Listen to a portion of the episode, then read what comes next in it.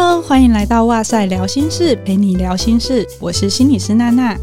嗯，首先呢，要很感谢大家的留言回馈，说很喜欢上一期我们邀请福福心理师来聊关于协助孩子不分心的这个主题，让很多人觉得很受用，还帮我们推荐给身边的亲朋好友。那能够用这种方式推广心理学，并且让大家应用到日常生活中，我们也觉得非常的荣幸。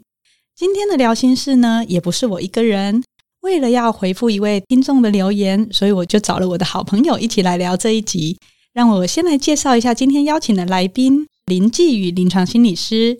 继宇主要的专长其实跟我很像，在健康心理学的领域，包含生理回馈治疗、失眠认知行为治疗等等。那我们欢迎继宇，请他先跟大家打个招呼。Hello，娜娜心理师你好，各位听众大家好，我是继宇。我跟季宇其实就是熟识的朋友，所以我就是硬拉他来跟我 录这一集，这样子。友情客串，对，友情客串一下。那我们刚刚有提到，今天是要回复一位听众的留言，他的烦恼主要是跟暗恋上朋友有关系的。这或许是在爱情这条路上，大家难免都会遇到一个困扰，所以就想说，哎，这个主题可以来跟大家聊聊。那我们现在先来念一下这个听众的提问，他的来信是这样子的。我本身是一位同志，最近喜欢上了一个异性恋的朋友，明明知道不可能，却还是控制不住自己的感情。我相信非常多的同志朋友都有这种经验，想问该如何让自己放下对对方的喜欢，又该如何避免再一次的情况发生呢？啊，其实这也不是第一次了，我也很努力尝试压抑自己的感情，不过终究还是抵不过感觉。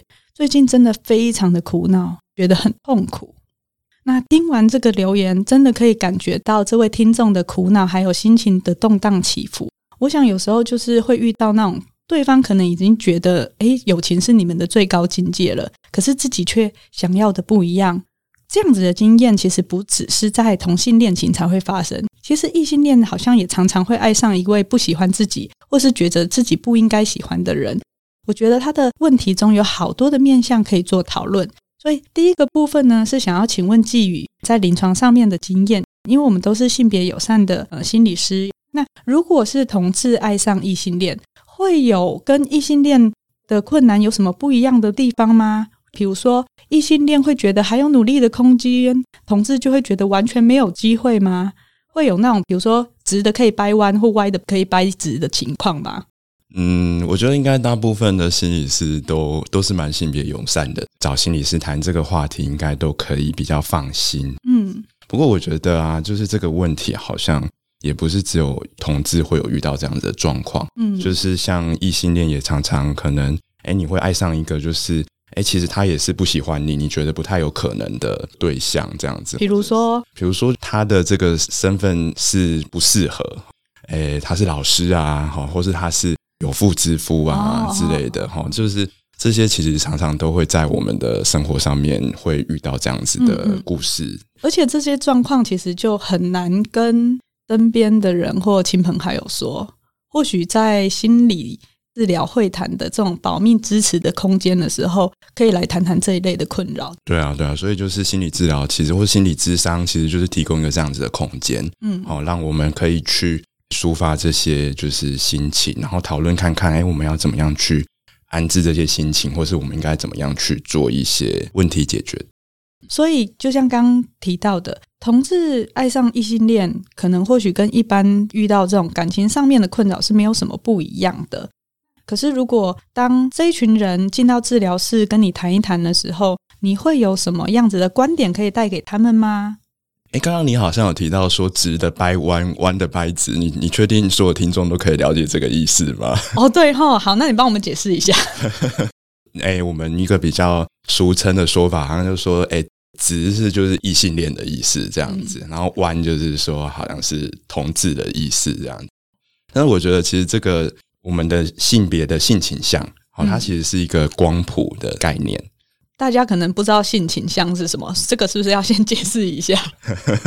性倾向哦，性倾向就是说，哎，我是喜欢，比如说我是喜欢同性哈，或者是我是喜欢异性。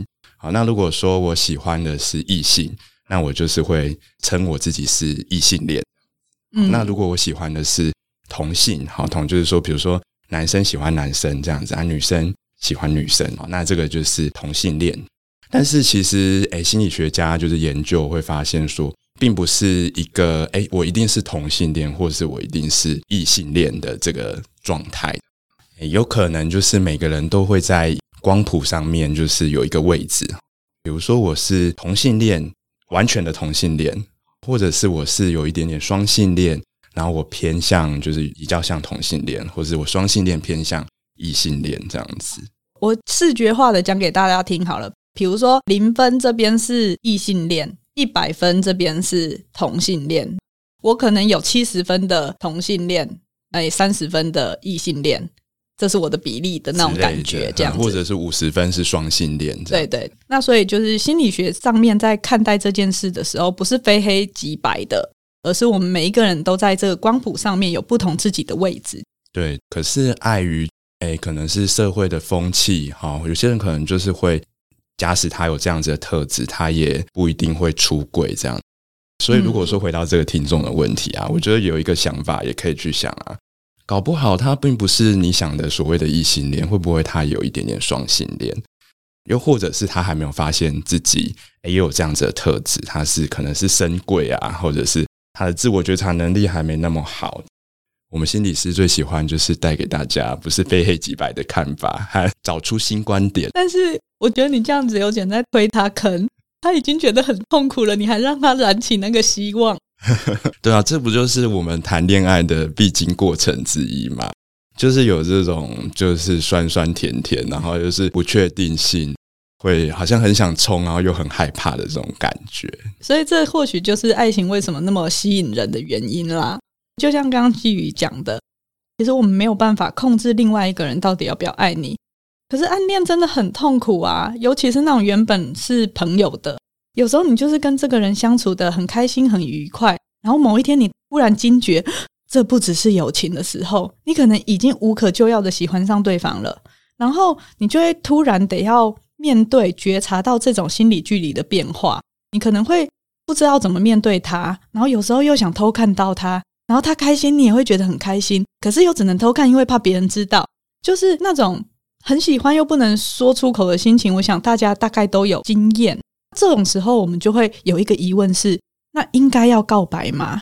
因为有些人就是会很担心告白以后会被变得很尴尬，或是告白了以后，你们的关系就没有办法回到像过去那样了。这该怎么办呢？这个问题真的好难哦。我觉得每个人好像都有不一样的方式吧。嗯，如果说要用一个比较笼统的说法，我觉得可以是，可能要想想看，说你是不是真的忍不住了？那你告白之后，最坏的打算可能是什么？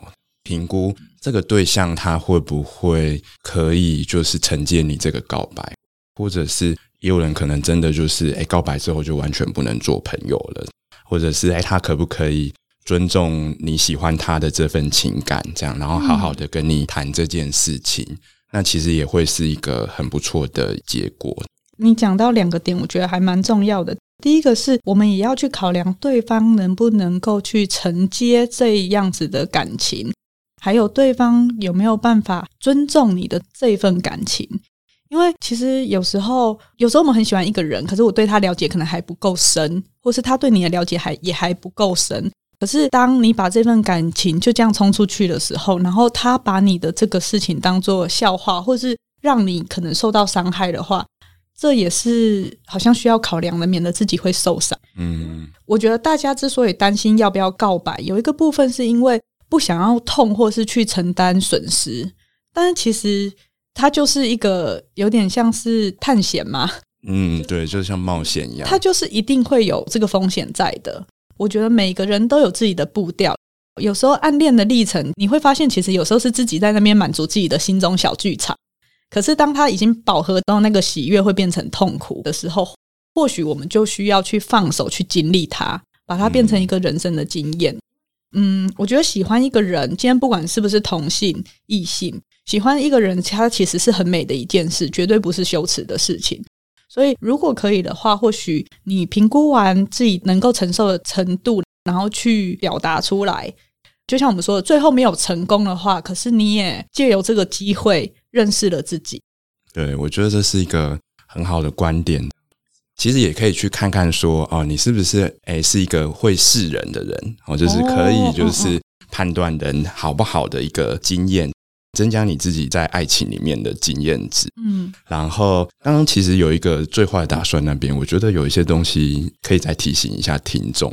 你如果说告白的话，一个是做不成朋友，但是好像也有听过很多人的经验，很过就是，诶，这个人会不会把你喜欢他这件事情当做好像就是去跟别人讲。嗯，不会保守你的秘密，嗯，搞得就是最后你有点难堪，嗯。那如果说是同志的话，就有可能会更多的风险，因为他会不会跟其他人的人讲，嗯，尤其在你没有想要出柜的状况下，搞得你在办公室得要出柜，嗯。那如果说，哎，你的职场是哎不是很友善的职场，你就会有可能会没办法继续在那个地方工作。觉得这些东西都要考虑进去，但是也有可能告白之后啊。就是对方因为你的告白就产生了不一样的化学变化。什么化学变化？你知道有一个人喜欢你的时候，你应该是会蛮高兴的，然后就开始诶去注意你。好啦，他也发现诶原来就是诶你也很不错。也有一些就是说诶其实另外一个人也是很闷骚，然后他其实也喜欢你很久了，哦，不然你们怎么会好朋友那么久？然后你告白一试，诶就发现。哦，那我之前干嘛要花那么久、那么多时间在那边暧昧跟暗恋？嗯，所以听起来就是要不要告白这个没有绝对的答案，我们可以自己去评估一下自己目前够不够认识这个人，然后我自己可以承担的风险的程度。这边让我想到一个个案，那他之所以会来做会谈，是因为他跟他一个很好的朋友，他在某一次气氛很好的状况下，他告白了。然后他告白完以后，他才发现，呃，我竟然跟一个跟我同样性别的人做告白。他以前从来没有想过自己到底是不是同性恋还是异性恋这件事。结果他却在告白的当下，自己对自己出柜了，所以他非常的困扰。因为过去的经验中，他可能没有机会探索自己，所以他也不知道怎么办。当然，他的朋友是跟他说：“哦，我喜欢的是另外一个性别的，但是我们还是可以继续当朋友。”可是他就会开始发现，诶，他好像跟他的距离不太一样了。然后他们还是每天会见到面，那他可以怎么办？已经告白完以后，真的变得很尴尬的状态。可是他也透过来跟我会谈的过程中，他重新整理了自己。哦，原来这个经验让我知道我的性倾向是怎么样的。然后他也透过会谈整理完以后，他有一天就主动跟我说，他跟他的妈妈说。其实他喜欢的是跟自己同样性别，然后他本来是很害怕，但是他讲完以后，他妈妈给了他一个很大的拥抱，说那没有关系，所以我们就一起在治疗室里面哭了。其实你还没有去经验或是整理自己或试试看的时候，你的害怕跟担心都是自己想的。尽管他那一次的告白没有跟那个人在一起，可是他获得的是他接受了自己。还有他的家人其实是接受他的，嗯，所以我觉得或许有时候我们看一件事情的时候，不是那么的要告白，不要告白，或是告白了以后有在一起才算成功。哦，我觉得刚刚这个故事就是还蛮就是令人感动的这样子。哎，其实娜娜心理师有提到，哎，心理智商或心理治疗里面，我们可以把这个东西，我们不再是是或是否的这个问题，而是我们去拿出来好好看一看它。好好的去认识自己跟探索自己，然后就是有一个人可以跟你一起讨论这件事情，这会是一个很美好的经验。这样，这一个个案就是听完就是真的很替他开心。嗯嗯，觉得这是一个非常就是很多人很希望的一个结局。这样子，嗯，还有包含就是跟家人出柜这件事情，也是很多人会遇到非常困难的一个经验。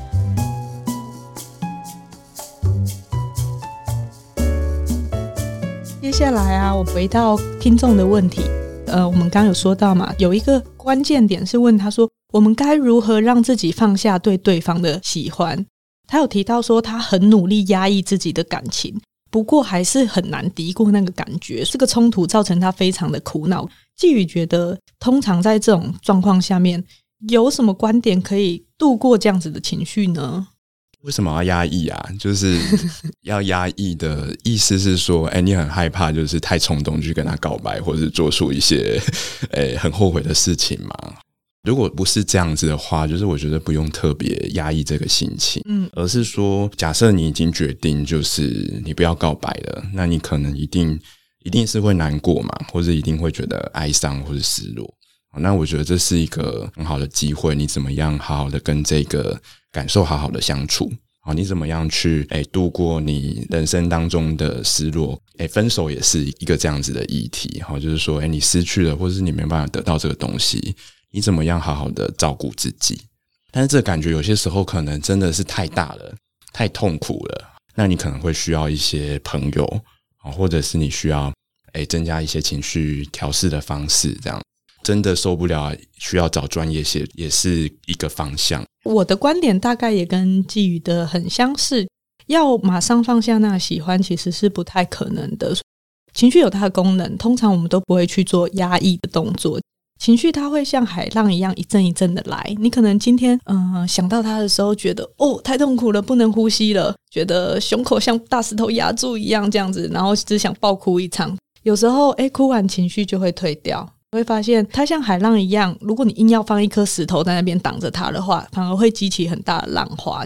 那有些人会用刻意的告诉自己，那个人很糟糕，他根本就不值得我喜欢，这种方式来压抑自己感情。可是那样子也是否定了自己喜欢一个人的心，好像也是会否定到自己。所以其实就像刚刚之宇说的，我们接受自己想要的得不到，会有失落和难过的情绪是很正常的。那想哭就哭，然后我们花一些时间和这样的情绪相处，和别人聊一聊，看书、画画、运动、旅行，透过这些方式舒缓情绪，然后重新的认识自己。你会发现，那个痛苦有时候我们当下会觉得它是永无止境的，可能就是我们试着接触它，它其实会退掉。我觉得这些都是很好的方式。不过我也想要提醒一下，说，诶，如果你想要跟别人聊一聊，最好是找一个你信任的人聊。哦，对对。那现在也有很多人会习惯是在网络上面写自己的部落格。嗯，你可能一开始就要去想想看，说这这个东西适不适合公开，或者是你自己。私下写自己的情绪日记，对，有些时候在情绪上面，我们很容易做一些就是事后会后悔的事情，然后啊，心理师就要提醒你，好，先做一些防范。对，因为我们还是会让个案受到最大的保护，然后可是又能够达到他呃舒缓情绪的效果。通常我们在做情绪的处理的时候，两大原则就是不伤害自己，不伤害别人。所以，无论你的公开发言，或是你要执行的舒缓的一些策略的话，都不能脱离这两个主轴。那刚刚这位听众也有提到说，要怎么样避免再一次这种情况发生？因为听起来他好像也不是第一次这样的。你觉得有什么建议是让他可以避免这样子的情况的吗？去思考或是反思你这一次的经验，你下一次可能就会比较容易去找到更适合你的人，或者是你。就知道要怎么样去判断，哎，这个人适不适合？我们很常在哎临床上面会遇到啊，比如说为什么每次我爱的人都喜欢偷吃？嗯，或者是哎，为什么就是我都很容易爱上就是不该爱的人这样子？好，那这个问题都很笼统。好，其实就是说，我们是顺着这个问题去做自我探索。哎，是怎样的人是特别吸引你？哦，有可能是你的。家庭成长的背景塑造你，让你会想要诶、欸、喜欢这一类型的人，然后或者是你童年的一些经验。嗯，有些理论会说，诶、欸，你可能常常看到你的家庭有一些家暴的经验，好，然后你长大之后，你也很容易会爱上那些会家暴你的人。但是要怎么样就打破这种魔咒，就是需要去跳开这个立场经验去看自己，好，你才能够在一些很细微的一些线索里面。为自己踩刹车，或者是你知道不能再继续下去，应该要再去找另外一个更适合你的人。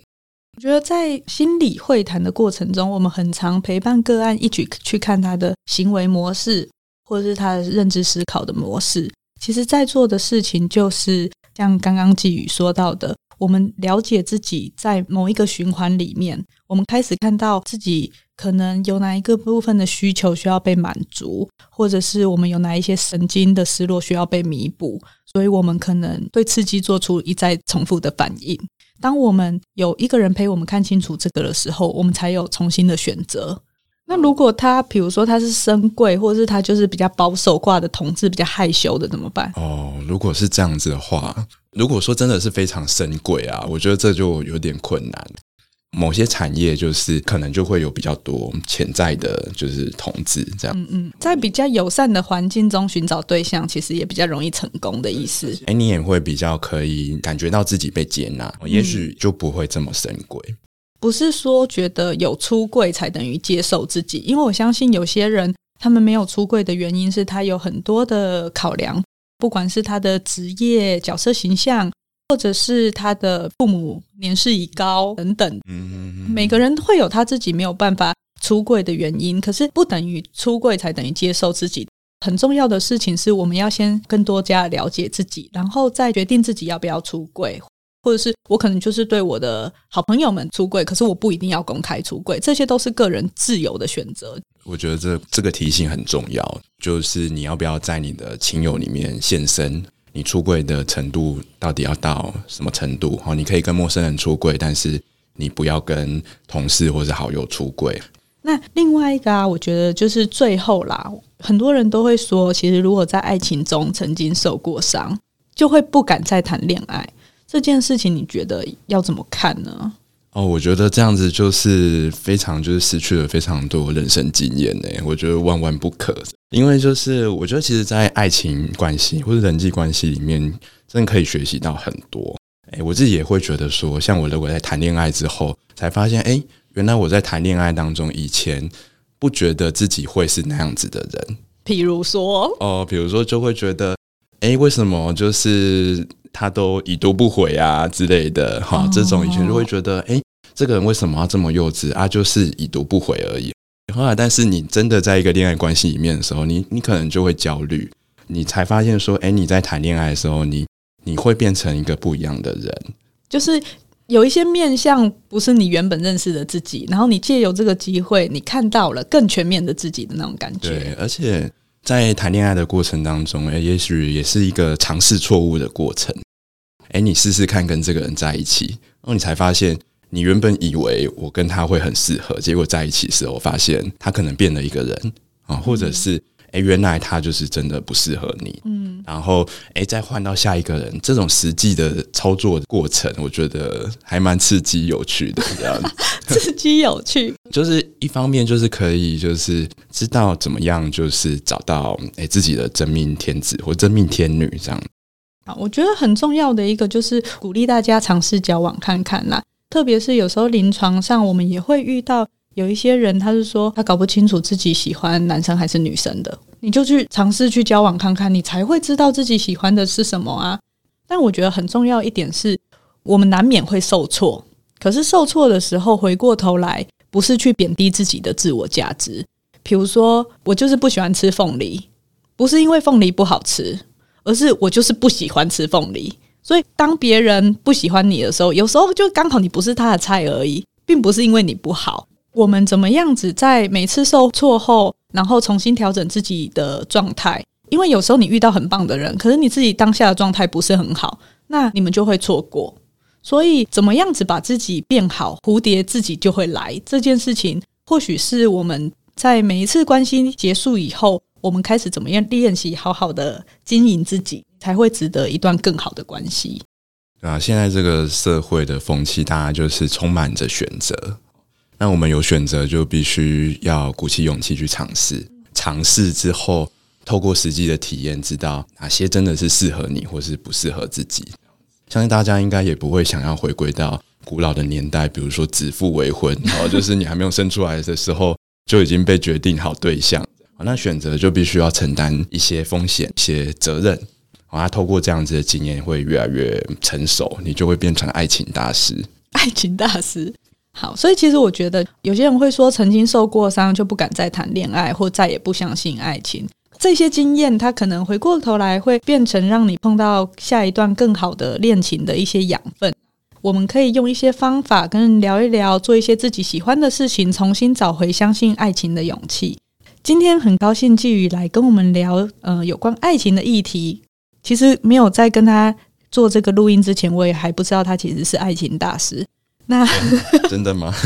那呃，最后我想提的啊，是有时候你爱上一个人，只是因为他是他，这无关乎性别。我们都想要追寻幸福，可是幸福其实就像你身后的影子，虽然追不到，但是只要你往前走，他就会有机会一直跟着你。那希望今天用这种邀请心理师来聊某一个议题的这种方式，大家会喜欢。如果你觉得今天的节目内容很受用的话，也欢迎推荐给你身边的亲朋好友收听《哇塞心理学》哦。